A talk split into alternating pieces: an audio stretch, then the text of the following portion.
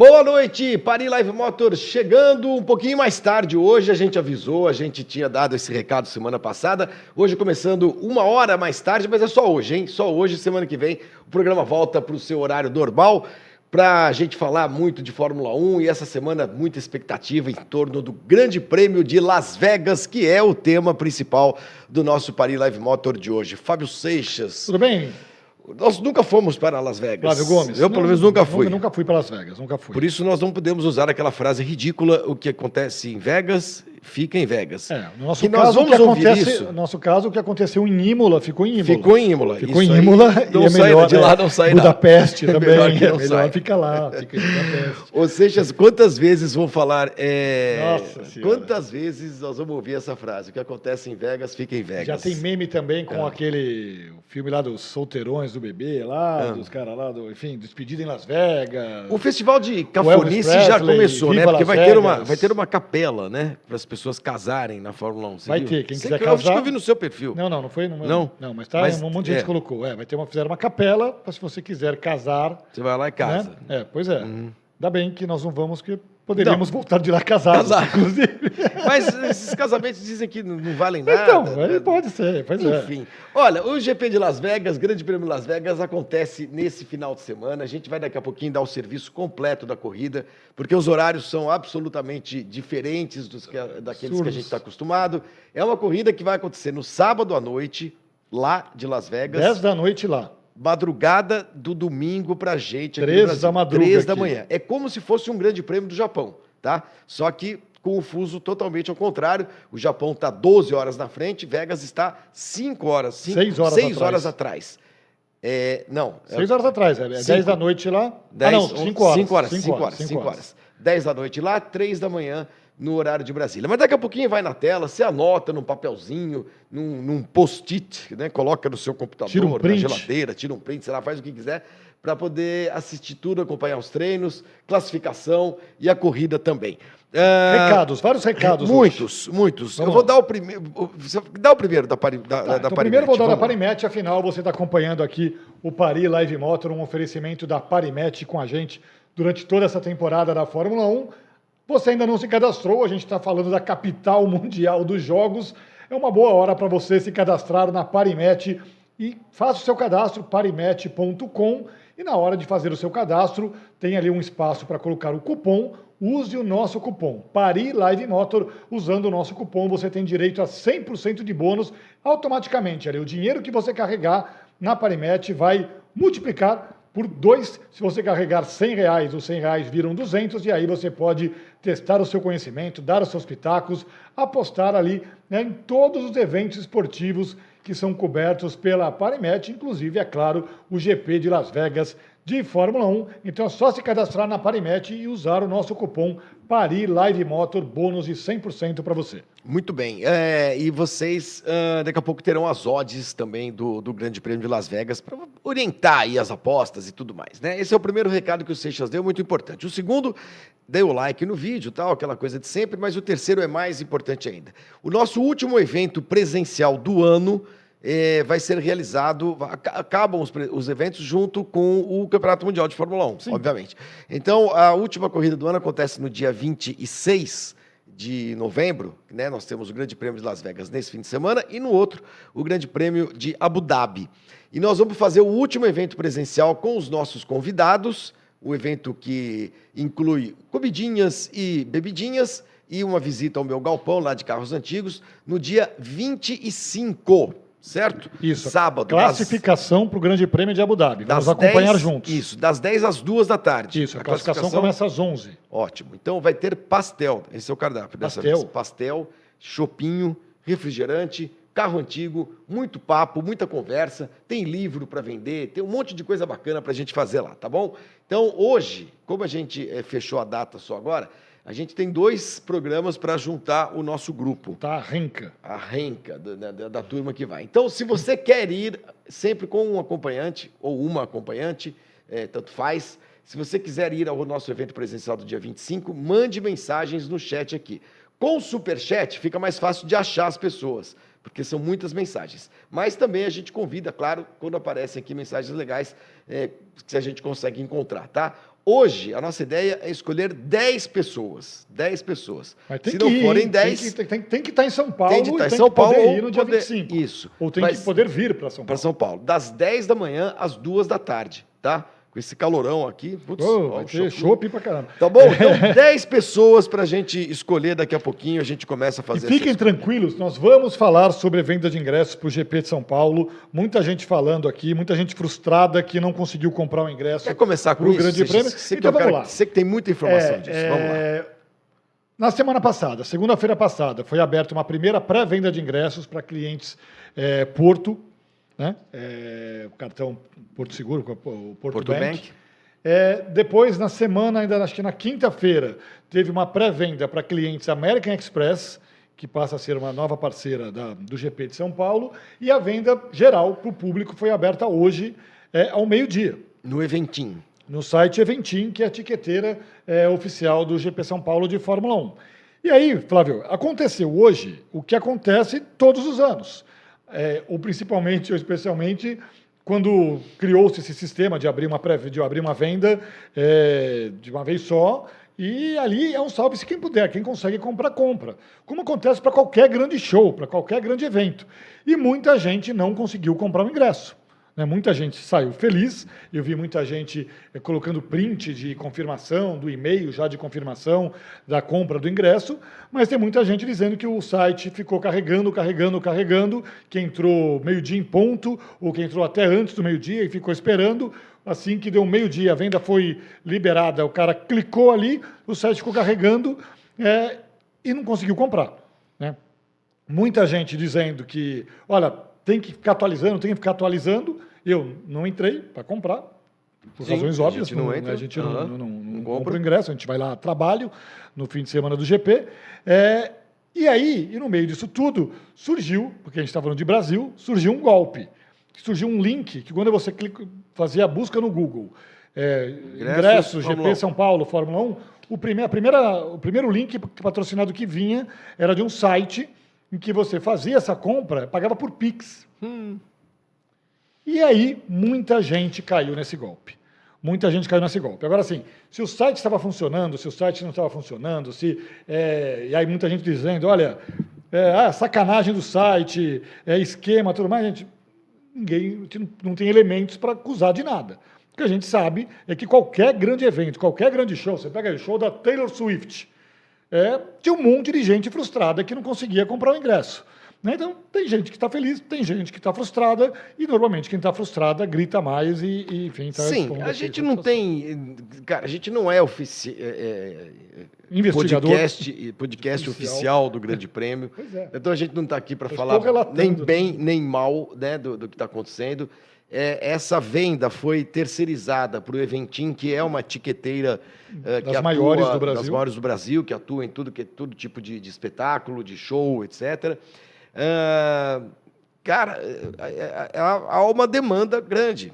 Há uma demanda grande. Tem mais gente querendo do que ingresso disponível. É quase uma questão de sorte. Sim. A gente sabe também que tem muita gente que compra, aí tem robô, sei lá o quê, que compra e vai revender depois. Sim. Vai acontecer.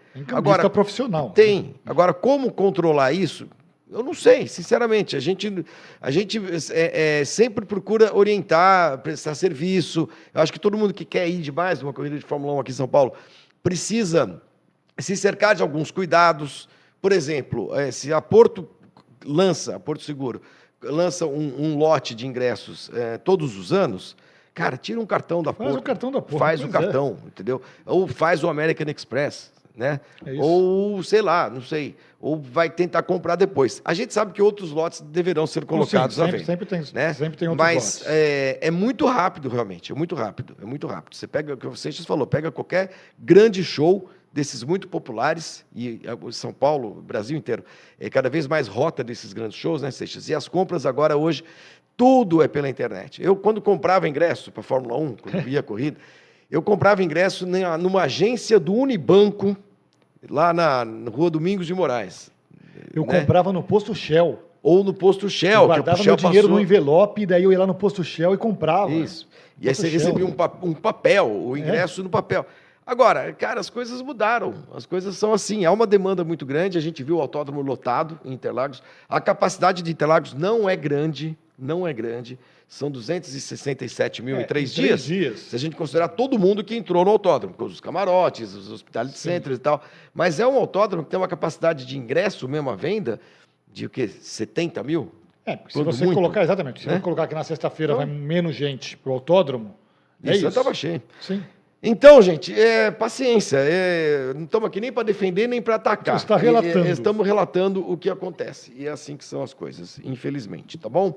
Ah, vamos lá, vamos dar uma primeira passada aqui. No nosso, já estamos 270 pessoas acompanhando o programa. Deem likes. Já começa e- a escolher, vamos começar já a escolher vamos escolher aqui. aqui, gente. Vou de baixo para cima aqui, Seixas. Vou, vou escolher alguém aqui. Ah, deixa eu ver. Pam, Márcio Henrique, Leila Pereira, o cara tá todo mundo aqui falando do. Matheus Barros. Tá falando com você, Fábio. Eu? Gostaria de ir no evento e levar meu irmão ah, conhecer o Galpão. Matheus Barros. Pronto, Então Matheus Barros é o Matheus primeiro. Barros, então pronto. É o primeiro escolhido. Olha, todo mundo que for ó, que é escolhido precisa mandar hoje. Nós vamos ter tempo para ficar enrolando, não. Hoje me mandar um e-mail que está aqui na descrição do vídeo, tá? flaviogomes.warmap.com.br. Me manda um e-mail. Olha, fui escolhido. O que, que eu preciso fazer? Aí eu vou mandar todas as orientações para vocês, tá bom? Matheus Barros é o primeiro. Escolhe mais um aí, Seixas, porque aí a gente entra no primeiro É. tema do programa. Então vamos lá. É, deixa eu ver. Pá, pá, pá. Pá, pá, pá. Olha, vou pegar, vamos chamar o Gustavo Vasconcelos. Gustavo Vasconcelos. Ele diz aqui: não conseguiria assistir ao vivo, mandou antes ali. Se estiver evento Paris Live, me selecionem. Devo me mudar de São Paulo no fim do ano. Essa seria minha última oportunidade de conhecê-los. Então espero que esteja vendo o programa ainda. É, né? Gustavo Porque Vasconcelos, Se então- não mandar e-mail, já era. É, então tem que mandar o e-mail lá, o e-mail do Flávio que está aqui na descrição do vídeo, tá bom? Muito bem, ótimo. Então já temos duas escolhas aqui e vamos falar do que in- interessa hoje em termos ah, Fórmula 1zísticos. Grande Prêmio de Las Vegas, Fábio Seixas. Viva Há uma- Las Ah, Vegas. Você gosta de Las Vegas? Você já falou que não, Não, foi, não mas fui, você nunca gosta fui. de filmes que pra- se passam em Las Vegas? Eu detesto cassino, essas coisas, eu não gosto. É, nós fomos no cassino já. Onde nós fomos, entramos em cassino? Eu já entrei, já entrei em alguns cassinos. Eu fui para. sei lá. Eu não- fui para alguns. Ah, tinha um cassino, uma... é, eu fui num cassino uma vez, a história foi boa. Eu estava com o Cândido Garcia em Melbourne, Grande Prêmio da Austrália, e a gente estava numa pindaíba, a gente estava duro de grana, sabe? E a gente tinha mais alguma corrida duas semanas depois, a gente contando ali para. A verbinha, que, né? Sim, o pessoal acha que é só opa, botar né? cinco estrelas. A gente ali contando dinheirinho para ficar lá aqueles dias na Austrália, e daí eu fui com o Candinho, Cândido Garcia, pô, monstro do jornalismo brasileiro, é, que na época fazia Fórmula 1 para a Rádio Transamérica, a gente foi para um cassino lá em Melbourne. E daí eu peguei, esse- parei um dinheirinho assim, falei, Candinho, ó, vou jogar aqui na roleta. E botei lá um dinheiro. E ganhei, cara, mas ganhei bem. Ganhou tipo, tipo assim, eu coloquei tipo é, 50 dólares, ganhei tipo 2 mil. Olha. Não, mas foi um absurdo, ganhei uma grana. Salvou a viagem. E aí, eu não, salvou a viagem. E aí eu falei o quê? Eu fiz aquilo que a gente nunca faz, né? Eu falei, para, Parei acabou. já, vou embora, sai peguei, correndo. E aí, cara, a gente saiu de lá, saiu do cassino, foi jantar num puta restaurante. E fomos passear. Nos dias seguintes a gente viajou, foi para os lugares lá perto Não, de salvou a Melbourne. viagem, imagina, Salvou a dois mil dólares. viagem. Pô, salvou a viagem. sensacional. Mas enfim, nós estamos fazendo... Então vamos lá, Las Vegas. Ah, Seixas, uma pista grande, uma pista de Sim. 6 quilômetros. é, e a primeira grande preocupação hoje é com temperatura. Isso. Nós tivemos o grande prêmio mais frio da história em 1978 no Canadá. Né? Foi disputado sob a temperatura de 5 graus Celsius. Isso pode acontecer nesse final de semana. Pode acontecer. Foi- Aconteceu em outubro essa corrida do Canadá, tanto que depois nunca mais fizeram, perceberam que fazer uma corrida só é no calor Canadá. na última semana de junho. É Perceberam que frio. fazer uma corrida no Canadá em outubro não era uma boa ideia. E aí resolveram marcar uma corrida em novembro em Las Vegas. Estão percebendo que talvez não seja uma boa ideia. É, entrei agora há pouco no Weather Channel para checar se era isso mesmo, no horário da corrida. É 10 da noite do sábado, horário de Las Vegas, a previsão da meteorologia é de 5 graus. 5 graus. 5 graus Celsius. Ou seja, deve ser o grande prêmio mais frio da história. E aí você tem algumas consequências de disputar uma corrida nessa temperatura. A primeira é para os pilotos. Né? O piloto, o cara não tem para-brisa na frente dele. O cara está levando aquele vento de 5 graus na cara. né? Então, é, tem uma questão dos pilotos conseguirem segurar o volante. Né? Vários pilotos preparando ali é, luvas especiais, roupas térmicas especiais, porque você vai estar disputando ali volta atrás de volta numa temperatura é, enfim, de 5 graus pode ser para baixo, tá? Então tem essa primeira questão dos pilotos. Pilotos dizendo que é difícil você segurar o volante e mexer em todo aquele monte de botão é, é, dos comandos que existem no volante. E a outra questão são os pneus. Né? É, a aderência dos pneus. Os pneus é, vão ter muita dificuldade para aquecer. A Pirelli leva para lá, justamente por causa disso, é, os pneus mais moles da sua gama ali de pneus. É, existe toda uma questão de pressão dos pneus. Os pneus devem ser colocados em pressão muito baixa para tentar é, conseguir mais aderência, né? Mas, Flávio, não dá para saber o que, que, vai acontecer com o piloto no final daquela reta nós freando. Nós estamos sendo alarmistas. É. Vê se dá para olhar aqui, ó. Ah. São três da tarde lá. É. 11 graus. 11 graus. Tá? Aí você vai olhando aqui a evolução da temperatura ao longo do dia. São três da tarde lá. É. Às nove da noite, 3 graus. Pois. É. Às 10 da noite, 2 graus. Então, nós estamos falando de uma realidade. Nós não estamos aqui inventando é, que para fazer alarme, ah, né, para criticar a corrida. É perigoso. É não, perigoso. pode ser, Flávio, é, é... Uma, a gente pode ver uma corrida daquelas que vão entrar para a história com um festival de pancada, de acidente, de pilotos escapando. Sendo que a gente teve um... uma corrida no Qatar esse ano com um calor assombroso. É, né? os caras passando mal. passando mal e tal. Então, gente, a Fórmula 1 tá linda, tá bacana, tem Drive to Survive, tem corrida quase todo fim de semana, ah, bacana, Las Vegas, neon, hum. né, cassino, roleta. Sim, é, um monte de show. Mas tá ficando meio perigoso. Tá ficando então, meio perigoso aí, do ponto de vista físico para todo mundo. E aí aguenta, é, é, tudo não aguenta é a discussão do programa que é isso. É, a Liberty Media teve um, um baita mérito e a gente já cansou de elogiar aqui a Liberty Media pelo que ela fez com a Fórmula 1 de 2016 para cá. A Liberty Media comprou, que é um grupo americano de entretenimento, comprou uma categoria que estava envelhecendo, que, enfim, estava indo para o buraco, né, que não tinha muito mais atrativo. É, o fã da Fórmula 1 estava envelhecendo, é, a Fórmula 1 não usava redes sociais, não se comunicava com os fãs mais jovens. Né, e a Liberty Media pegou e mudou. Mudou a, a, o esporte, a trajetória do esporte. Olha o que a gente está vendo. Interlagos, esse ano, 37% do público era de mulheres. Né? E o público jovem também crescendo, os números mostrando isso. Né? Então, a Liberty Media teve esse mérito, parabéns para ela, e muito em cima do conteúdo. Né? Mas é, é, é, um, é, enorme a tentação dos americanos de tentar é, fazer o que todas as ligas americanas fazem, o que você vê na NBA, na NFL, então, que é trazer o show, que é o trazer o entretenimento. Agora, fazer esse balanceamento entre entretenimento e esporte é muito complicado, porque aí quando você pesa demais o entretenimento, você vê Miami, né? Que porcaria é uma, de pista. É uma porcaria, é uma porcaria.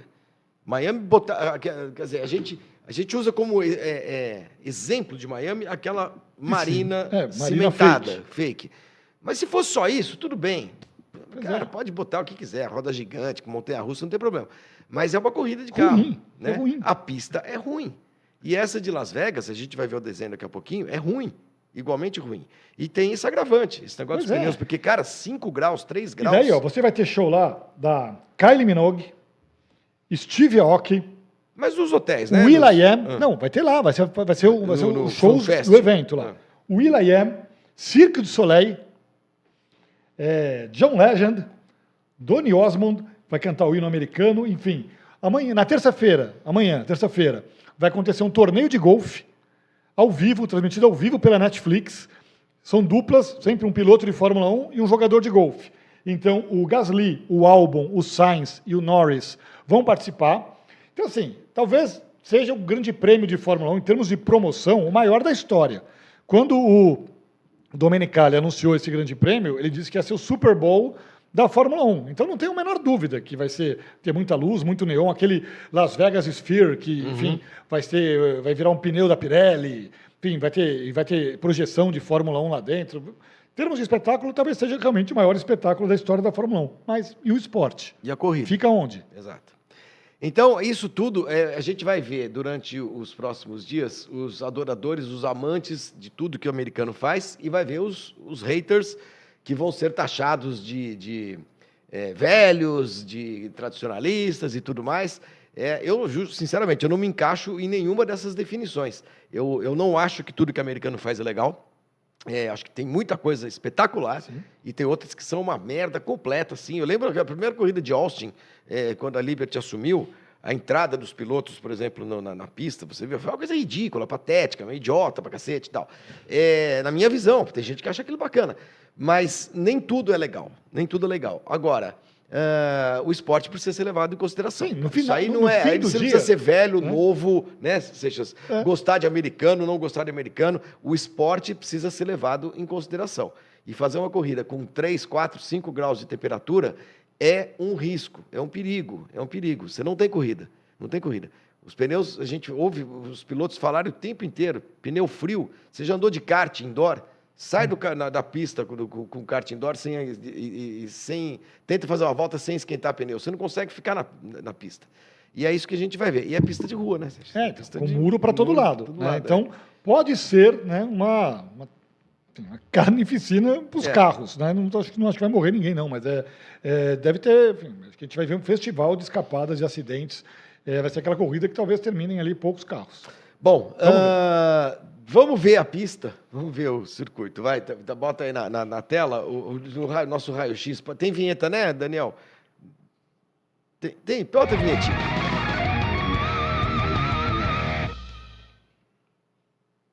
É que ajuda a embasar a nossa discussão. Tá aí o circuito, ah, o traçado de 6.201 metros, é o segundo mais longo da Fórmula 1, só perde para o circuito de Spa-Francorchamps. Ah, 310 quilômetros e 0,5 é, o, é o- percurso total. E a gente vê, parece um porquinho. São, é, parece um porquinho, né? É, pessoal, gostei do, do meme do Porco-Aranha, que é um episódio clássico dos Simpsons. É, 17 curvas, três retas e expectativa de velocidade top, ali, de velocidade máxima de 342 km por hora. Então é um circuito, estão comparando ali carga aerodinâmica com Monza. Né? Quais- Velocidade, sim, é. Agora, só tem curva lenta, né? Se- não, bota, deixa lá, deixa lá, Daniel. Quero só, só para o pessoal entender o seguinte, algumas coisinhas aqui. É, esse trecho, a parte de baixo ali, amarela, tem quase 2 quilômetros, Sim, tá? que ali é a tal da, do, da Strip de Las Vegas. É a The Strip, que é a avenida principal. Avenida principal. Do- da curva 12 à curva 14, tá? Tem uma curvinha ali no meio, tem um quadradinho verde, né? É, que é a, é a zona de detecção do, da asa móvel. O circuito é no sentido anti-horário, é como Interlagos. E a largada acontece no canto direito superior, vocês estão vendo uma bandeira quadriculada pequenininha ali, tem uma distância muito pequena para a primeira, pra primeira freada, né? para a primeira curva, são 175 metros apenas. E, e o circuito, como eu disse, ele é anti-horário e é um circuito basicamente de curvas de lenta. Não tem curva de alta, não tem curva de alta. Tirando aquela curva ali azul do lado esquerdo, que é quase uma reta, É, né? exatamente, É, o, o resto é esquina e chicanezinha.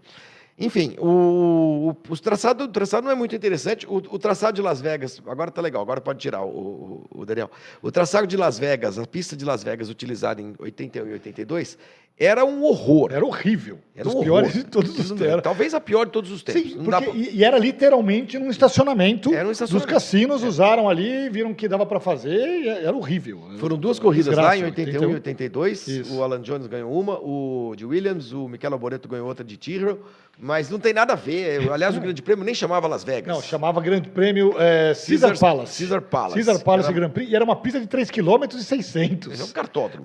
É pista de ridículo. 3 e 600. Então, quer dizer, a gente, por isso que nós estamos falando, nós não somos só tradicionalistas, nós estamos falando também que no passado era Não, ruim cacete. porcaria. Tinha coisa muito ruim. Não, e né? teve, Flávio, nesses anos aí cobrindo Fórmula 1, já pintou história de Fórmula 1 correr em Las Vegas várias vezes, Uhum. várias vezes. Assim, cada dois, três anos surgia o papo da Fórmula 1 correr em Las Vegas. Por quê? E aí a gente falou da Liberty Media, né? As pessoas se esquecem que antes da Liberty Media chegar, assim, a Fórmula 1 sofria para burro para conseguir emplacar nos Estados Unidos. A Fórmula 1 correu em Dallas, em Phoenix, em Detroit, em, em eh, Watkins Glen, em Sebring, em Indianápolis, e nunca conseguia emplacar. Né? É, e houve momentos em que a Fórmula 1 pensou, né, cogitou correr em Las Vegas de novo, e tinha uma história de que não, que os, os cassinos não deixavam, porque atrapalhava o movimento e tal. E realmente está acontecendo isso. Tem muita gente em Las Vegas reclamando que a cidade está parada há dois meses para a construção, construção da pista. É, mas aquela corrida Era um, Gente, pavor. é, Quando a gente falar, E o corrida, Piquet foi campeão lá, né? O é. Piquet foi campeão lá. O Piquet foi campeão 81, em 81 com a é. vitória do, do, do Alan Jones. Num sábado. Num sábado É, também, Ou seja, né? É isso. e é a primeira vez que nós vamos ter um grande prêmio de sábado desde África do Sul em 85. Mas grandes prêmios aos sábados já aconteceram. E títulos também conquistados de sábado também. Já teve grande prêmio até de segunda-feira. Já teve corrida até de segunda Já, caramba. Já teve de tudo, gente. Bom, uh, Sejas, o que mais aqui a gente pode Quer falar umas estatísticas? Eu vou trazer umas. Bom, Você quer falar tem de Las Vegas? Las Vegas, não tem. Não, de Las Vegas não, mas eu tenho algumas boas aqui. Ah, que são alguns rescaldos de, de Grande Prêmio de São Paulo. E falando de Las Vegas, sim, coisas que podem acontecer em Las Vegas. Então vamos lá. É, corrida de São Paulo, a sprint teve 35 ultrapassagens. O GP teve 25. Foi a primeira vez na história que uma corrida teve o menos. sprint teve é, mais ultrapassagem Teve mais do que. E foi isso mesmo, foi a sensação que a gente teve, né? A sprint em São Paulo foi, Foi muito mais legal do a que a corrida em si. A corrida em si valeu lá pela, pela, pela briga do, do Pérez com o, com o Alonso. É, O Alonso conquistou em São Paulo, é, ele se tornou em São Paulo, é, ou São Paulo é a pista em que um piloto conseguiu mais pódios sem uma vitória. Foi o nono pódio do Alonso em Interlagos, ele nunca venceu em Nunca Interlagos. venceu Interlagos, verdade. O Alonso ele foi segundo colocado em 2006, em 2008 e 2012. Foi terceiro em 2003, 2005, 2007, 2010, 2013 e 2023.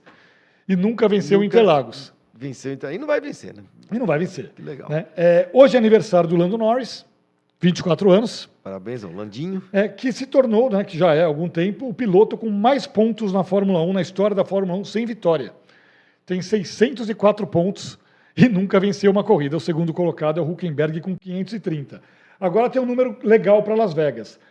O, se liderar, se o Max Verstappen liderar 25 voltas em Las Vegas, ele vai se tornar o piloto com maior percentual de voltas na liderança numa temporada na história da Fórmula 1. Mesmo se não dará mais Mesmo nenhum. se não derrama nenhuma. São 108 voltas em disputa até o final do campeonato, Las Vegas e Abu Dhabi. Uhum. Se ele liderar 25 dessas 108, pode não liderar nenhuma em Las Vegas e liderar 25 em Abu Dhabi.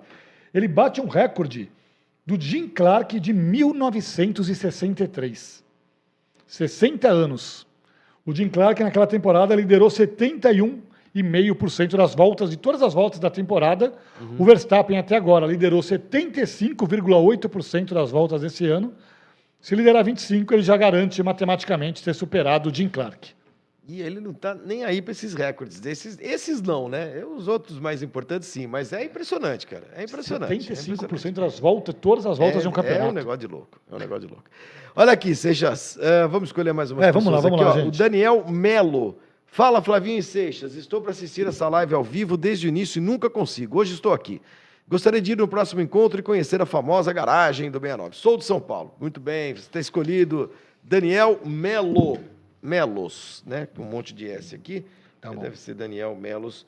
Não se esqueçam, mandem hoje e-mail para mim. Hoje está na descrição do vídeo para a gente poder montar essa nossa turma aqui. Vai ser tudo a toque de caixa. tá certo? O Lucas Martins, anota aí, Lucas Martins. Flavinho e Fábio, acabo de ser contratado para ir trabalhar em São Paulo, capital. Me mudei essa semana, queria muito ir. Meu primeiro passeio na Paulicéia. Ótimo, perfeito. Então, Lucas pronto. Martins, mesma coisa, está escolhido. Já temos quatro aqui. Ah, deixa eu ver aqui mais para baixo. Tiago Mio. Ah, eu gostaria muito de ir ao, ao Galpão. Acompanho o Flávio desde a época da ESPN do Limite. Então tá bom, Tiago. Pronto, mais um aqui. Nessa primeira meia hora do programa, a gente já tem cinco pessoas. Tiago Mio. Beleza? Daqui a pouco a gente escolhe mais cinco. Lucas Martins foi escolhido aqui, né, Seixas? Você já falou com ele. Sim, aqui. sim, sim, Muito sim. bem. Então tá bom. Ah, tem muita gente aqui que está curtindo a corrida de Las Vegas, viu? O Anderson Dias diz que gosta, a Fórmula 1 está precisando de muito dessas maluquices. Ah, o Mr. Anderson também tinha elogiado aqui. O Edson Asfora, ele diz que é muito frio. Ele mora no Canadá. É, essa época é muito frio e perigoso termos uma corrida de Fórmula 1. O Eduardo Almeida, o único problema que vejo lá no GP de Las Vegas É a escolha da data, era para ser agendado no primeiro semestre do ano, aí era show garantido. Gente, e vou dizer uma coisa para vocês: eu não estou torcendo para que seja um fracasso, não. Estou torcendo para que seja um, Também, claro. Pô. uma baita corrida, bacana demais. Pô, ter mais uma baita corrida no campeonato é legal para caramba. Bem, claro. claro. A gente só está alertando aqui para um aspecto técnico que a gente percebe que foi deixado totalmente é, em segundo plano e deveria ser considerado, já que nós estamos falando de corrida de carro, né? Corrida de Fórmula 1 que mais, hein, Seixas? Temos agora aqui do noticiário da Fórmula 1 dessa semana. Uh, vamos dar uma olhadinha. Dos ingressos a gente já falou, né? Vamos Sim. dar uma olhadinha no, no nas odds para o Grande Prêmio de Las Vegas, para ver como é que estão as apostas, já que estamos falando de Las Vegas. Vamos lá. Bota na tela aí, meu caro Daniel Balsa.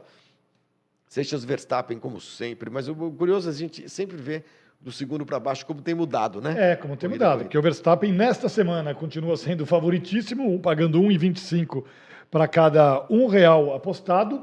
Depois, desta vez, o segundo favorito é o Lando Norris. Né? E o Lando Norris que vem toda hora chegando, chegando aos pódios. Aliás, isso tem muito a ver com até uma discussão que a gente pode ter aqui também. O, depois da volta das férias da Fórmula 1, o Norris é o piloto que mais pontuou, é, só perdendo para o Max Verstappen. O Norris fez 126 pontos e o, Norris, e o Verstappen 210. É, então, é, tem um abismo ainda, mas o Norris é o segundo cara que mais pontuou. Lewis Hamilton pagando 15, o Sérgio Pérez 17, Leclerc Sainz 21, o George Russell 34, o Oscar Piastri 41 e o Fernando Alonso, que já ocupou o lugar do Norris ali, já Sim. foi o, o segundo favorito, agora pagando 51 para 1 e que fez um corridão em Interlagos, foi o grande Oi, nome grande do nome. Grande Prêmio do, do, de São Paulo. Vamos olhar os horários agora, gente. Isso é importante. Importante para vocês se programarem para esse final de semana. Prepara o print ou então uh, lápis e papel, como dizíamos antigamente. Olha só, sexta-feira, agora sexta-feira, à uma e meia da manhã, ou seja, na noite de quinta, você já começa a se preparar, toma um cafezinho, né? Uma, uma caneca de café, porque à uma e meia da manhã da sexta virando de quinta para sexta, nós temos o primeiro treino livre. É para ver, cara. Tem que ver, tem que ver o que vai ser é, essa tem pista. Que ver, porque... É, porque... é pista nova, é Las Vegas, etc. e tal. Então, a uma e meia da manhã. E depois, já quando o dia estiver amanhecendo, o maçarico aqui no Brasil já estiver ligado, às cinco da manhã, treino livre 2, para você acompanhar na sexta-feira. Isso tudo vai ser na quinta de Las Vegas, tá? Mas repito, são cinco horas de fuso ao contrário, para trás. Vamos lá, no sábado, a uma e meia da manhã, mesma coisa, mesmo horário, da noite de sexta para sábado, o treino livre 3. E a classificação às 5 horas da madrugada do sábado para gente aqui no horário de Brasília, tá bom? E no domingo a corrida às 3 horas da manhã. É fuso de Grande Prêmio do Japão, Seixas. É isso. Vamos acordar, preparar o cafezão e, e beleza. E vamos assistir, vamos pronto. E não adianta reclamar também. Se vocês querem corrida de Las Vegas, Neon, Cambal, também vai ter que aguentar o horário. Pronto. Certo? Escolhe mais um aí, porque eu não quero perder essa mensagem. O Angel Rotten. Uh, peraí. Deixa eu ver. Angel Rotten. Você quer escolher ele? Sim. Então escolhe ele. Então, escreve aí o nome ah, dele. Ah, tá, entendi. Ângelo Rotten. Leia a mensagem. Fábio Flávio, eu gostaria de fazer uma surpresa para o meu filho, Gabriel super fã de Fórmula 1 do Verstappen e ter a oportunidade de conhecê-lo seria um presente não só para mim, mas para ele. Sempre que o pessoal apela para a criança aqui, acaba. É, a gente, a gente, a gente, a gente é muito emotivo. Ângel, tá escolhido aqui. Ângel, Ângel Rotten. Uh, manda aí a sua mensagem para o meu, meu e-mail, tá bom? Para a gente poder te mandar as, todas as instruções, etc. e tal. E eu vou escolher mais um aqui, o Breno Gibim. Flavinho Seixas, gostaria muito de ir ao evento, conhecer a garagem de carros antigos e levar minha digníssima. Será no fim de semana do nosso aniversário de casamento. Sou de Salto. É pertinho. Dá é, para ver. Já teve gente de Salto indo ao nosso evento. Teve, a gente devia abrir uma sucursal, fazer um evento lá em Salto, porque o pessoal de Salto acompanha a gente. Breno Gibim. Pronto, Breno, você está escolhido também. Um, dois, três, quatro, cinco, seis, sete pessoas já, Seixas. Muito bem. Olha aqui, uh, e para a gente fechar o noticiário de Fórmula 1, as equipes já estão trabalhando nos carros de 2024, né? A maioria delas, é claro. Mas o que é curioso é o seguinte: a Mercedes vai ter de começar tudo de novo. Porque estava toda animadinha com o carro. Não, pai, já fazer o carro, já acertamos aqui. Quando é que foi a corrida que, que foi bem? Foi é, no México, em Austin. É, foi, México, é, né? Estados Unidos, então foi Austin. Austin foi a primeira que a gente falou aqui luz no fim do túnel. Acertamos, finalmente. É, agora vai. Agora vai. Bom, aí chegou o Interlagos, um lixo completo. Mercedes. trás. Agora tem um monte de equipe que está trabalhando com, os carros do ano que vem, né? Mas sabe o que é curioso da, na história da Mercedes? Porque é, a Mercedes diz que a corrida de du- 2022 foi uma ilusão, né? Que ela acreditou naquela ilusão e que ela se ferrou esse ano porque acreditou naquela ilusão de 2022 de Interlagos. Sim. né? E neste ano, justamente em Interlagos, caiu a ficha de novo, né? Caiu a ficha ao contrário, né? Agora a, a- a- a Mercedes percebeu que o carro é uma porcaria mesmo, que não tem jeito, que não adianta ficar fazendo remendo. Não Né? Porque tá, ah, não, coloca o assoalho novo, coloca um espelhinho novo, mexe no defletor, mexe na asa. falei, carro- mexe- carro não dá, ruim é joga fora, ruim. joga fora e faz, um novo. É. Tudo isso para dizer que é muito provável que a Red Bull continue ganhando corridas no ano que vem, continue dominando o campeonato. Acho que nesse momento, se, tem, se você tem que apostar em alguém para incomodar a, a Red Bull, é a McLaren, né? Então, e que aí- é quem termina o ano melhor. É isso, como a gente falou aqui, o Norris é o piloto depois do Verstappen que mais pontuou é, depois das feras da Fórmula 1 e a gente lembra que a, a McLaren trouxe aquela atualização do carro no Grande Prêmio da Áustria, primeiro no carro do Norris, depois o Piastri ganhou também e a equipe começou a andar muito bem ali, né, a partir de então. É, o André Stella, que aliás, o cara é gente boa, o cara lá em Interlagos pô, parava, conversava com todo mundo, o cara é gente boa, o Stella. É, e tem cara de gente boa, e é. Ele está sendo mais cauteloso, mas o Lando Norris, molecão, tal, 24 anos, disse: olha, espera aí, tem coisa vindo, coisa boa vindo aí para 2024. Então, se tem alguém com esperança de fazer alguma coisa melhor no É ano que vem é a McLaren. McLaren, É a porque McLaren. a Aston Martin Parou. parou. Não sei o que, enfim, não parou. A, a Ferrari, né, é o que aconteceu, não consegue largar para a corrida. E a Mercedes vai ter que pegar dois anos de, de trabalho, de projeto, jogar no lixo, jogar fora e fazer um carro partir do zero para 2024. Então, se tem alguém olhando para 2024 com alguma esperança mais concreta, é a McLaren.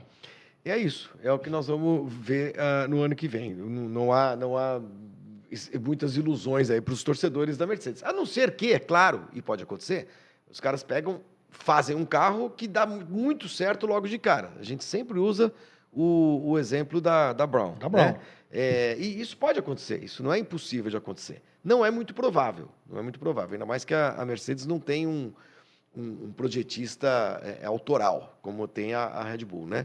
Mas pode acontecer, né? Pode acontecer com a Ferrari, pode acontecer com, com qualquer outra equipe. É Mas tem muita equipe, por exemplo, a Williams, a Alpine, enfim, óbvio, não- não- é é outra disputa, né? É Sim. outra, é outra disputa. Outro campeonato. que já estão falando que já estão há algum tempo trabalhando só para 2024. Então, sentar, o Williams já falou, o James Vowles falou, olha, não estou pensando em briga com a AlphaTauri, então eu quero pensar em 2024.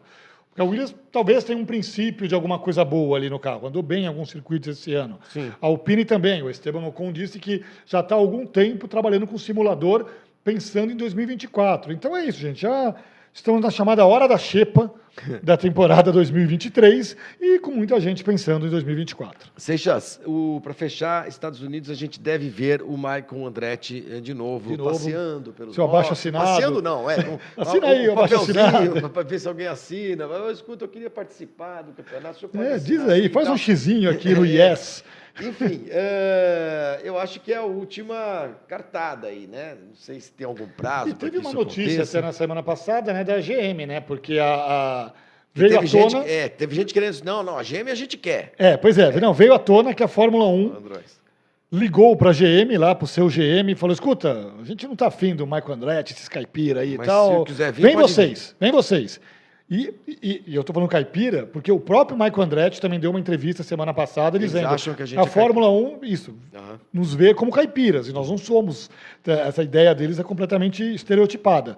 Né? É, e aí a GM chegou e falou: não, ou a gente entra, e pô, estou falando da GM, né? com a marca Cadillac, ou a gente entra com o Andretti, ou a gente não entra na Fórmula 1. Então, é, deu um truco ali. É, tá certo. É, tá certo mesmo. Vamos ver se esses caras param com essa palhaçada. E tem razão, Gente, Andretti, viu? Mas você sabe- total, total razão. Sabe o que é, Seixas? A gente fica aqui discutindo essa história dos Estados Unidos, Estados Unidos, mercado americano, ah, quer o mercado americano, vai correr Las Vegas, vai correr Miami, corre Austin, e Drive to Survive, não sei o quê. Porra, quando aparece uma equipe americana Um cara que tem uma baita estrutura. Com a General Motors. Construindo fábrica. É o Michael Andretti, não é o, o não é o Romero Brito, que, que, resolveu fazer uma equipe lá em Miami, lá em Orlando, sei lá onde que ele pinta aqueles quadros feios. É, é o Michael Andretti, entendeu? E aí fica os caras com frescurite. Aí chega nos Estados Unidos e fica todo mundo elogiando, ah, porque ah, os Estados Unidos é demais. Ah, tem a dó. Sim. Não faz o menor sentido. O cara ampliando a fábrica, contratando gente, é projeto sentido. sério. Sim, é, também acho. Vamos dar o nosso giro pelas redes sociais. Vamos lá.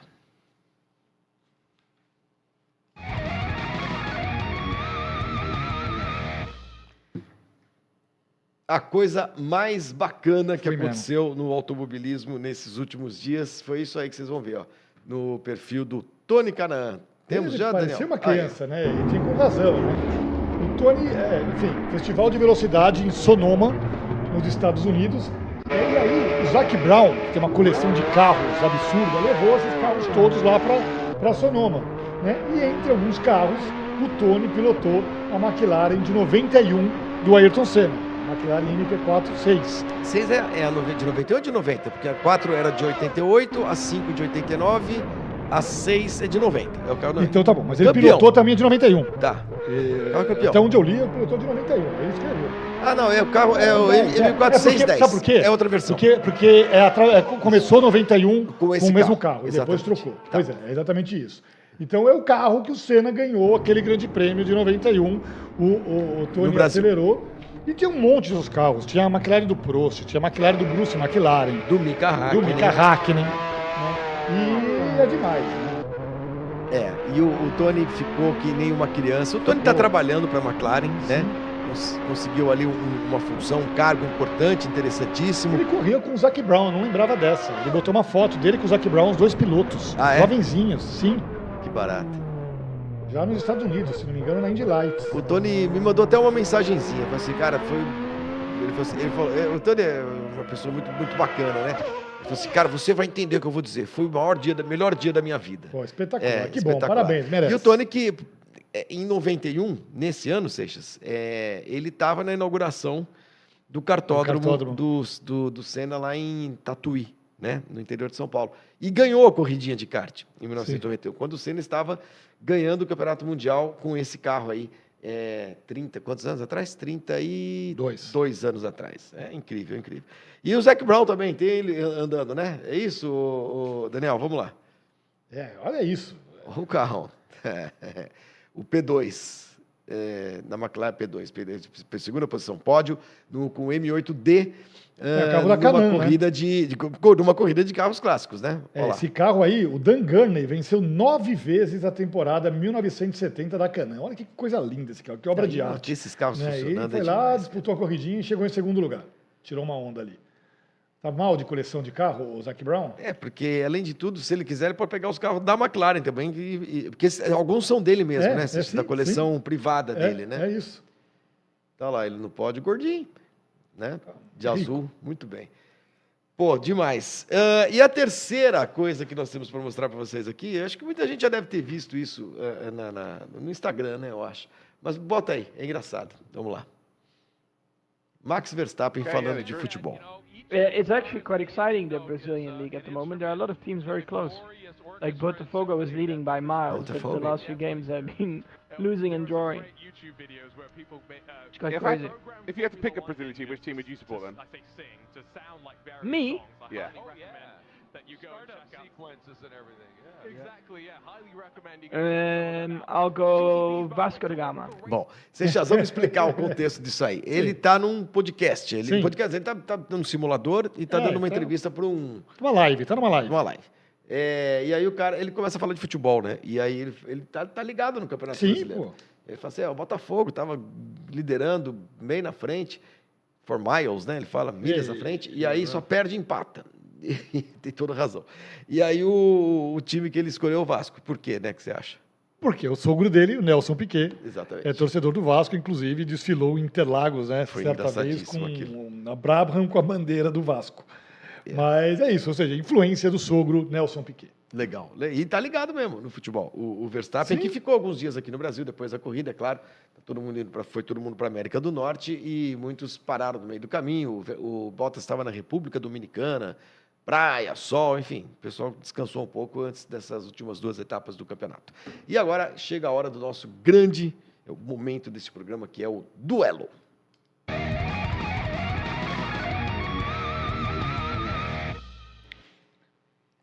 Seixas, vamos lá. Eu vou explicar o, o duelo, porque é, o duelo tem a ver com a, a, o, o, quadro seguinte aqui do programa, já vou falar. É, hoje, é, 13 de novembro, não é uma data redonda, mas é uma data importante para a Fórmula 1, 29 anos do primeiro título do Schumacher. Em 1994, em Adelaide, na Austrália, o primeiro título do Schumacher. Né? A gente vai falar daqui a pouco, calma, vamos falar de toda aquela corrida, do que aconteceu é, com é ele, com o Damon Hill. Naftalina de hoje. Pois é, é. naftalina. Mas que nos levou a criar esse duelo, que é o seguinte.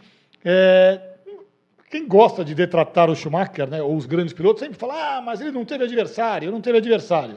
Correu contra ninguém. Correu contra quem? Uhum. Né? Então hoje a pergunta do duelo é: quem foi o grande adversário da carreira de Michael Schumacher na Fórmula 1? Prestem bem atenção na, na pergunta. A pergunta não é qual dos pilotos que nós vamos mostrar aqui foi o melhor de todos, entre eles, né? Não, estamos perguntando se o, o Senna é melhor que o Rio, que é melhor que o Villeneuve. Vocês vão ver aí daqui a pouco os, os duelistas, né? Nós estamos perguntando qual foi o grande adversário do Schumacher, que disputou com ele, que brigou com ele, né? É, em algum momento, em vários anos, em várias temporadas, enfim, tá bom? Para ficar bem claro, não é qual é o melhor piloto, tá bom? Sim. Então vamos começar com uh, Ayrton, a dupla Ayrton Senna e Damon Hill. Qual dos dois foi um adversário mais forte pro, pro Schumacher? Senna, uh, Senna, Seixas. Vamos lá, você. É... Não, pensando na carreira do Schumacher, né, na hora que ele começou a disputar títulos mundiais, eu acho que foi o Rio. Damon Hill. Eu, foi o Rio. dois títulos com ele, em 94 e depois do ano que o Damon Hill ganhou. Sim, 96. Em 96, o Schumacher também brigou Sim. É, com ele. Vamos ver o que o pessoal. Mas isso é a nossa opinião. A gente, a gente dá a voz para vocês. Em Ó, 92, vendo que efetivamente ele e o, o Senna foram contemporâneos por duas temporadas completas. 92 e 93. 92 e 93. Em 92, o Schumacher ficou na frente do Senna. Isso. O Schumacher foi terceiro, o, Piquet, o, o Senna foi quarto. Isso. Né? É, em 93, 93, o Senna 93, foi vice-campeão. É. Exatamente. São os dois anos que eles, jog... que eles correram inteira, a temporada E nesses inteira, anos, né? nenhum dos dois disputou o título. Nenhum dos né? dois. Porque um o Mansell levou, o outro, o Prost, Prost levou. Então... Olha, tá todo mundo aqui dando Demon Hill. Todo mundo é um exagero, mas uh, o Dalton, o Matheus, uh, quem mais aqui? O IBC, o Ademir Lima, o Paulo Teixeira, o Edson Guerra, o Tony Mieto, dizendo que o maior adversário do Schumacher foi Raimundo Donato. Alan Nanan, Sérgio Troncoso, ganhou o Demon Hill. Vocês entenderam, então, o Sim, é claro, é, entenderam. Que beleza. É claro que o, que o Senna era muito mais piloto do que o, do que o Damon Hill. É, vamos lá, então o Damon Hill ganha e vamos ver o próximo que vai entrar na briga com ele. Opa! Campeão de 96 contra o campeão de 97, dois pilotos da Williams que ganharam títulos em cima do Michael Schumacher. Damon Hill ou Jacques Villeneuve. Lembrando que o Villeneuve em 97 não tinha como companheiro de equipe o Damon Hill. O Damon Hill ganhou o título em 96 e foi mandado embora pela Williams. Sim. A Williams gostava de na Arrows. E é. a Williams contratou o Frentzen. Né? Para mim, Villeneuve. Eu vou manter o Rio.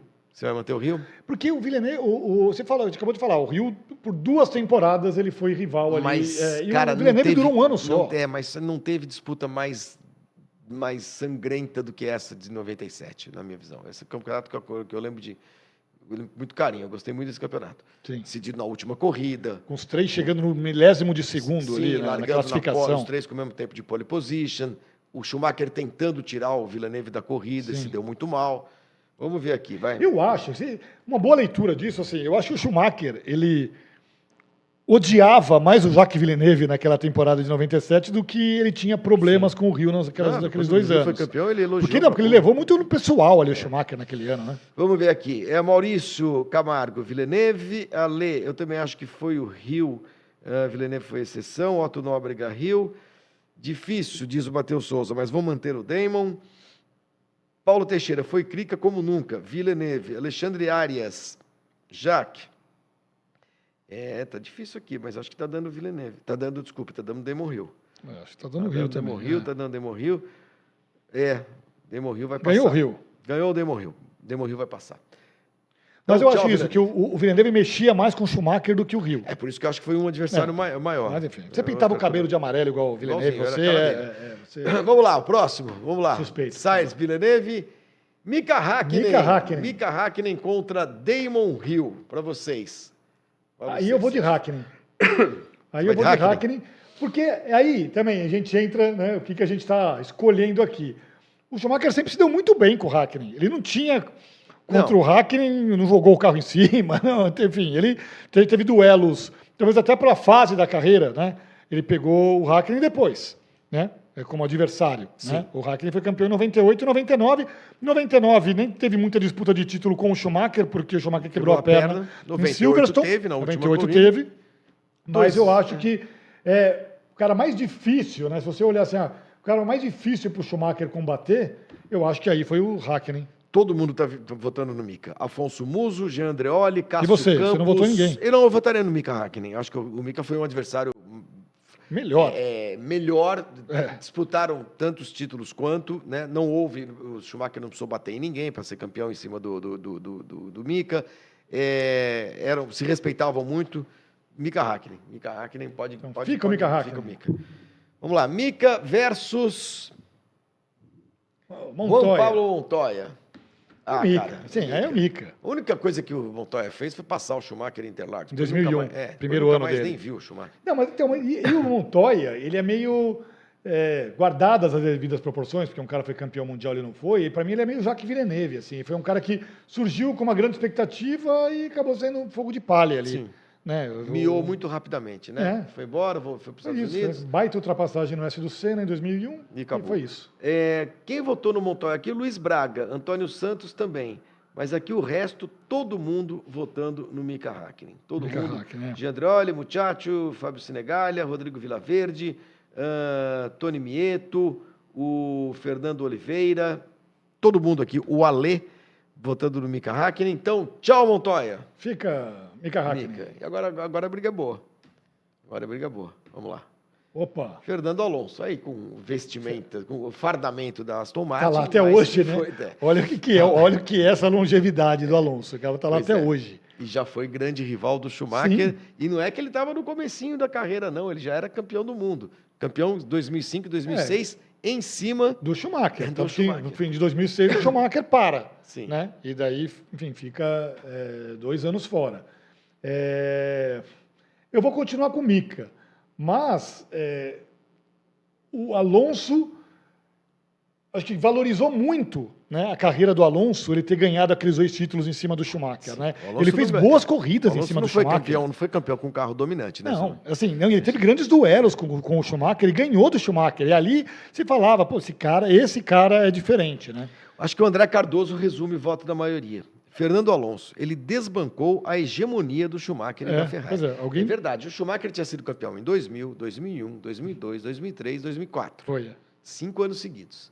A gente está achando que é muita coisa aí, o, o Verstappen, o Schumacher foi cinco anos seguidos. É, e quem bateu. O, e, e não é que a, a Ferrari entrou em decadência. Não, em 2005 a Ferrari tinha um carro bom com o Schumacher. Teve um bem- problema de mudarem o regulamento e Sim. tal, mas. Né, de não podia trocar pneu, mas 2006 o Schumacher lutou pelo título até a última corrida. Sim. Então eu ficaria com o Fernando Alonso como o maior adversário do, Você fica com o Alonso? do Schumacher, sim. Eu ficaria fico com o Hackney, mas quem vota não é a gente, o não. voto É- Yuri Jacob. Verdade, mudei para o Alonso. Acabei de mudar um voto. Ah, Otto Nóbrega, Alonso, está entre os melhores da história. Cristiano Moura, Alonso. Ah, Leonardo Araújo também. O Maurício da Rocha É. Camargo. E o André tá Cardoso está né? lembrando de Imola 2005. Aquela corrida de Imola 2005, a gente olhou e falou: esse cara, esse cara é diferente. Então, ganha o Fernando Alonso. Eu queria estar votando no Hackney. Lamento. Agora aqui o, o Dan Serralha lembrou bem aqui. Se você pesquisar bem, você vai lembrar de duelos do Alonso com Fangio, com Jim Clark e com o Bruce McLaren. Vai mesmo, porque o cara. O cara estreou em 2001, gente. Ele estreou quando, sei lá, tinha piloto nascendo. Piloto de Fórmula 1, quando o Piastri não era nascido. Tinha nascido. Não tinha nascido. Tá correndo, batendo roda com ele.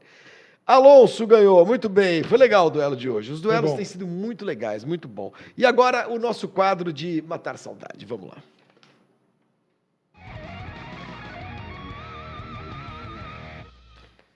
Que se chama naftalina. Naftalina. Por que, que chama naftalina, Seixas? Porque o pessoal põe a naftalina no carburador, né? Do carro. Não, Pô, não é isso? Naftalina assim. é para você bota Não, no, Não, garotão. As duas coisas. Naftalina. Eu eu- minha Você mãe colocava na roupa velha, roupa velha pra não ficar... Mas você colocava naftalina no carburador também. É? Sim. Fazer o quê? Para dar uma Por isso que o carburada carro melhor. anda. Meu carro não, eu nunca coloquei. Bom, naftalina, o... é que quando a gente fala, mas quando a gente fala alguma coisa cheira a naftalina, é porque é Um uma dia coisa... tiveram que colocar uma naftalina aqui atrás da minha cadeira ali, porque tinha uns pombos ali. É, então. E naf- naftalina é, é pra- é cheiro de coisa velha, né? Que a gente, Sim. as pessoas põem no armário e tal. Seixas, você já tinha dado uma, uma prévia. É, 13 de novembro, hoje, então, 29 anos do título, do primeiro título de Michael Schumacher. Lá em Adelaide, né? Última etapa do campeonato, ele e o Damon Hill chegaram é, com um ponto. O Schumacher tinha um ponto de vantagem para o Damon Hill. É, na sexta-feira, o Schumacher deu uma panca. é, tinha classificação na sexta e no sábado. Né? E o Schumacher deu uma panca. Ó, o carro dele como ficou. É, pois é, foi isso. Né? É, na sexta-feira. Que e o baita Mas- panca, hein, Não, baita Cacete, panca. olha o carro, Arrebentou, arregaçou o carro. Né? E o Mansell estava correndo na Williams. Né? O Williams já tinha Coulter. colocado o Coulter no carro e, na- e naquele final de campeonato ali com o Mansell. O, o Mansell fez o primeiro tempo, o Schumacher fez o segundo e manteve o tempo mesmo depois dessa, dessa pancada, e o Rio ficou em terceiro. E aí no sábado choveu. Então, valeu. Né, é, o Valeram os tempos de é, sexta. Valeram os tempos da, da sexta-feira. Na, na, na largada, o Mansell largou muito mal, né, e aí o, o Mansell está ali do lado esquerdo, ali, Atrás né, do Schumacher, atrás do do. Schumacher, aí o Schumacher e o Coulter pularam à frente. E o Schumacher e o Rio. Schumacher e o Rio, claro. O Coulter nem participou da corrida. É, é, o Schumacher e o Rio pularam à frente, e aí, Flávio, começou um baita duelo. Os dois abriram em relação ao Mansell e começou um baita duelo entre os dois, entre o. o o- Damon Hill o e Damon o Hill Schumacher. e o Schumacher. O Schumacher na frente. Tinha uma grande dúvida ali sobre estratégia, se alguém ia parar duas vezes, se alguém ia parar três vezes. Na volta 18, os dois entraram juntos nos boxes, né? E, é, as duas equipes trabalharam bem e voltaram exatamente nas mesmas posições. O Schumacher em primeiro e o Rio em segundo. E aí, na volta 34, é, aliás, na volta 35, na 34, o Schumacher já tinha aberto ali, conseguiu abrir, respirar um pouquinho, abriu quase 3 segundos para o Rio. E na volta 35, o Schumacher comete um erro, ele bate no muro, é, o Rio chega nele, ele consegue voltar para a pista. Né? Na curva seguinte, exatamente essa, o Rio coloca por dentro, essa curva direita, o Rio coloca por dentro para fazer a ultrapassagem. E aí, Flávio Gomes, o Schumacher, Fecha-lhe a porta. Dá-lhe um, dá uma tranca. dá-lhe uma bela tranca. O carro do Schumacher decola. Decola. cai no chão, ele abandona a corrida, né? E, e o Damon Hill fica com a suspensão é, esquerda dianteira amassada. É, é Amassada. amassada. Ele vai para o box, a equipe vê que não dá para continuar e o Schumacher já está fora Ele- do carro quando ele recebe a notícia que ele é campeão do mundo. Pois é, quando ele, ele vai para os boxes com essa roda, essa roda nem, nem gira, né? A roda dianteira esquerda, e quando ele chega, aí o pessoal percebe que a, o braço da suspensão estava como, é. completamente amassado, não tinha como continuar. E o Schumacher diz que a hora que ele fica na mureta e que ele vê passando o Mansell em primeiro, aí ele percebe, ó, Que era campeão sou o campeão mundial. Mais Aí, um título decidido na porrada, na base da porrada, né? Como tinha sido do, do Senna em 1990 com o Prost, como foi depois de 97 do Schumacher com o Villeneuve. É, essa, essa, esse foi uma, essa foi uma manobra, né, Seixas, que marcou muito a carreira do Schumacher. Né? Sim, ali colou-se muito no Brasil, né? É, até por conta da rivalidade com Senna e tudo mais, a peixe de Dick Vigarista, né? É. Ele ficou chamado assim, chamado assim até hoje pelos haters por causa disso, né? E depois é, é, teve 97 com o Villeneuve. Exatamente. Eu achei que a com o Villeneuve foi pior do que essa, né? É, mas, por- sabe por quê? Porque eu acho que o, o- a única atenuante para o Schumacher é que o Rio podia ter esperado um pouquinho mais. O Rio tinha, podia... Sim. Ele foi muito ingênuo, muito ingênuo. É, Mas duas das duas, é, ele das duas nesse, aí ele ganhou o título, em 97 ele perdeu, mas das duas são atitudes Em absolutamente 97 ele foi desclassificado do do campeonato. campeonato. Ele Perdeu, perdeu todos, os pontos. Exatamente. Então, ele perdeu o vice, ele não perdeu os pontos, ele perdeu, É, perdeu- a é, posição. manteve os pontos e perdeu. É. É. Você olha na tabela, não aparece o Não Schumacher. aparece o É Schumacher. isso, é. E- mas ele, os pontos valem, aí tudo que ele conseguiu vale para as estatísticas. Mas aí eu acho que o Rio foi um pouquinho ingênuo, mas o que não é, absolve o Schumacher de forma alguma. Ele viu que ia perder, porque ele bateu, ele viu que ia perder o campeonato e jogou o carro em cima do Damon Hill. E aí. Volta é, aquela foto da largada, Daniel, antes do Seixas falar. Só queria identificar alguns, alguns É, vamos lá. carros ali, Seixas, vamos ver. Porque é, estamos falando de quase 30 anos atrás. Então o Schumacher já é primeiro, de Benetton. O Damon Hill, número zero ali à direita. O Mansell atrás. O Mansell tinha é, terminado a sua temporada na Fórmula Indy pela Newman Haas e foi chamado para disputar essas duas corridas Sim. finais pela Williams. Muito louco, né? Porque ele tinha sido mandado embora pela Williams em 92, é uma das maluquices. E aí nós temos os dois carros da McLaren. Tem um da McLaren ali no meio, que é o do Mika Hakkinen, é. e à direita o Barrichello, né? De, de Jordan. Isso, e o, e o, e o Ed Irvine. À esquerda, à com esquerda. aquele carro azul-vermelho escrito Sazol atrás. É, daí logo depois ali, ó, você tem o Johnny Herbert de Benetton, azulzinha. Sim. Azulzinha. E o outro piloto da McLaren, sabe quem era? Peraí, é, nós estamos falando de 94, né? Sim. É, quem assumiu na McLaren junto com o Mika foi Martin Brando? Martin Brando. É isso mesmo. Martin Brando. E aí, o pódio dessa corrida, que foi legal, porque aí o Mansell ganhou, foi a última vitória do Mansell na Fórmula 1, né, já tinha sido a última pole dele, né, a última uhum. vitória do Mansell. O Berger com a Ferrari foi o segundo colocado. Ele aparece ali do lado direito, a Ferrari aí, ali. E uhum. o Martin Brundle, né, hoje comentarista mala da Fórmula 1, ficou na terceira posição. E vocês veem o... essa marca Peugeot, aí foi o único ano que a McLaren correu de Peugeot. É, no ano seguinte, ela já estaria de Mercedes, né? É. Foi um contrato que o, o Ron Dennis fez com a Peugeot e rompeu imediatamente. Não era um grande motor, foi para Jordan depois.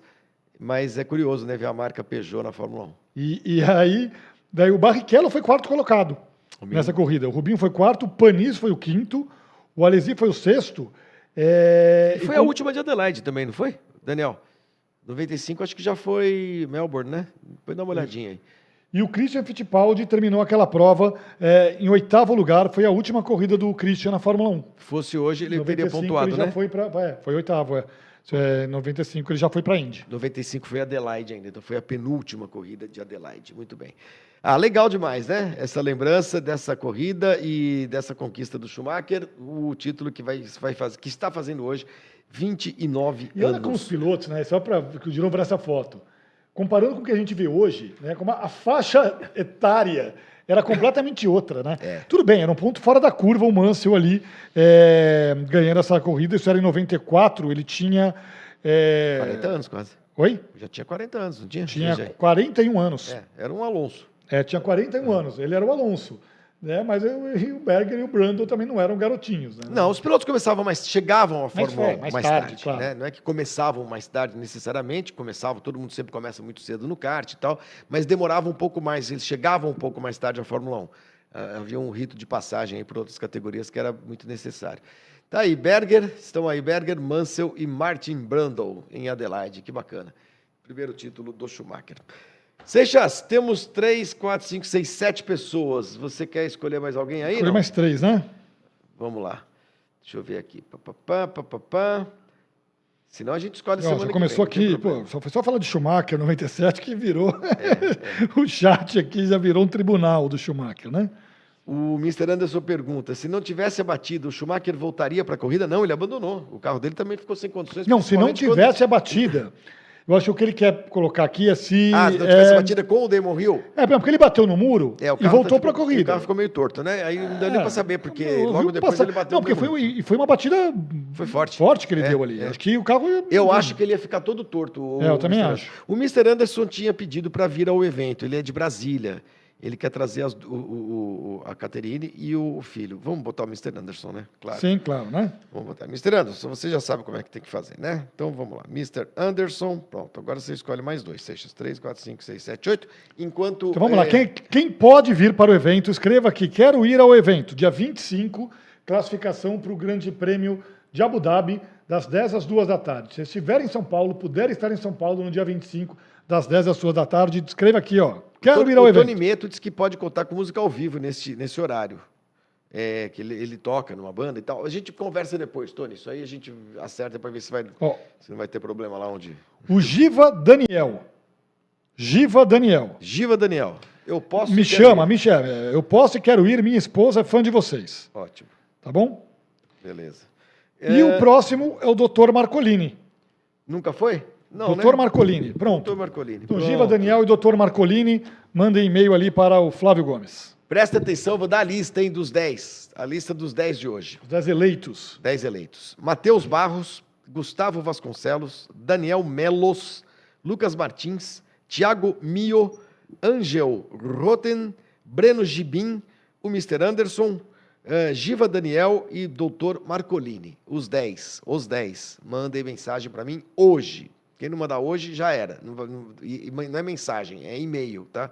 Essas coisas tem que fazer por e-mail. Então tá o meu e-mail na descrição do vídeo. Beleza? Muito obrigado e parabéns para vocês. Acabou, Seixas? Acabou, foi bom. Foi hein? ótimo o programa. A gente começou um pouquinho mais tarde hoje, a gente já explicamos, tivemos um, uma questão logística aqui de estúdio hoje. Semana que vem voltamos ao horário normal, tá bom?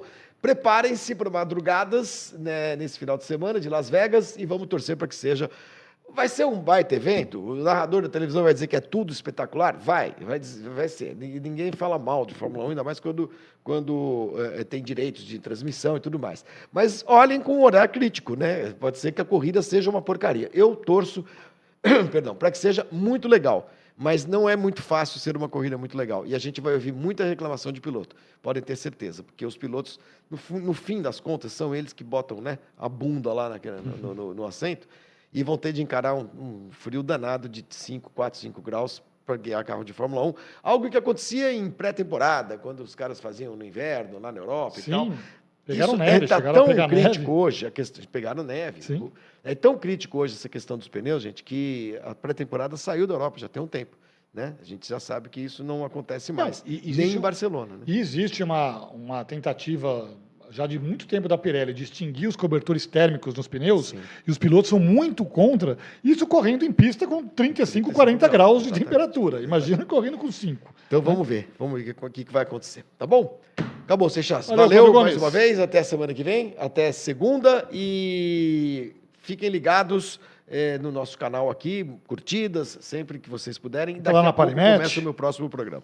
Ah, Parimet.com.br, é... parimet.com.br, faça o seu cadastro e use o cupom que está aqui na tela. Pari Live Motor. É isso aí.